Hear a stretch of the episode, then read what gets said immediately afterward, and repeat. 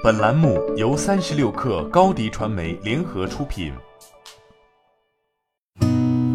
八点一刻，听互联网圈的新鲜事儿。今天是二零二零年六月十一号，星期四。您好，我是金盛。极客回来了。昨天中午，极客 App 恢复上线，目前苹果和安卓各大应用市场均可以下载全新七点零版本。新上线的极客7.0版本新增了心情日记、足迹地图、头像弹一弹等功能。极客7.0想要营造一种极友圈的氛围，是极客社交转型的进一步深化，希望更好地满足用户自我表达和兴趣交友的需求。作为一款曾经 DAU 过百万、估值超1.5亿美金的 App，极客曾拥有一批忠实用户。凡客继续沉寂，雷军全面撤退凡客系。天眼查数据显示，近日凡客全资控股的北京利嘉伟视科技有限公司发生工商变更，雷军退出董事。此外，雷军还退出北京伟力今天科技有限公司的董事一职。这家公司同样由凡客技术控股有限公司百分之一百持股。资料还显示，雷军已经不在凡客的股权结构中。凡客在二零一七年曾尝试男装私人定制业务，但是现在这个业务早已不见踪迹。截至目前，凡客成品依然沉寂。三十六氪独家获悉，社区生鲜电商同城生活已完成两亿美元 C 轮融资，由欢聚集团领投，亿联资本、君联资本、贝塔斯曼亚洲投资基金、同城资本、微光创投、金沙江创投、元和控股等机构追加跟投，山景资本继续担任独家财务顾问。同城生活于二零一八年底正式上线，平台由同城内部孵化，创始人何鹏宇曾担任同城旅游高级副总裁，联合创始人尹翔曾创立千仙汇社区连锁店。二零一九年，同城生活先后共获得四轮融资，金额在千万到一亿美元不等。本轮为公司成立以来的最大单笔融资。叮咚买菜招聘相关负责人表示，今年我们计划招聘超一千名的应届大学生，是去年同期的三十多倍。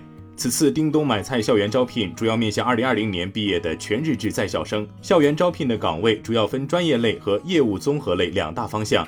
专业类主要面向农林水产院校毕业生，而综合类则不限区域、不限专业，主要考察学生的综合素质。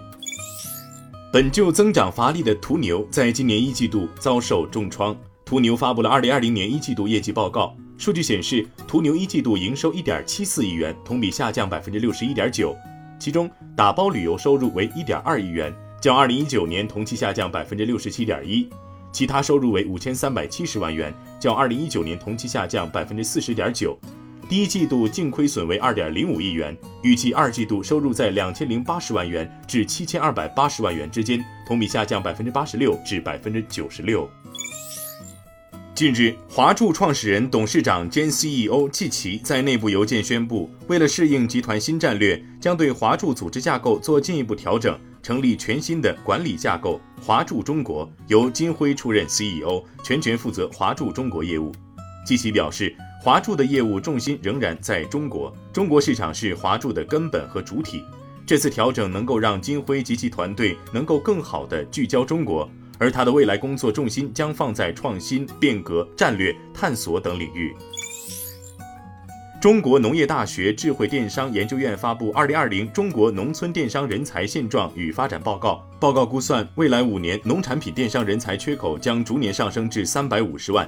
除了企业家式的电商人才，农村县域电商人才主要分为运营推广、美工设计、客服和物流仓储四类，占比分别为百分之十二点四、百分之十六点八、百分之二十三点三和百分之三十一点七。运营推广及美工设计等对技术要求较高的职位人员较为缺乏。今天就先聊到这儿。编辑崔彦东，我是金盛，八点一刻，咱们明天见。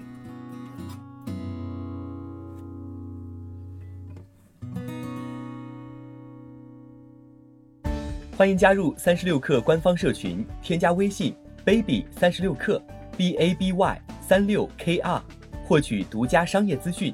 听大咖讲风口，聊创业，和上万客友一起交流学习。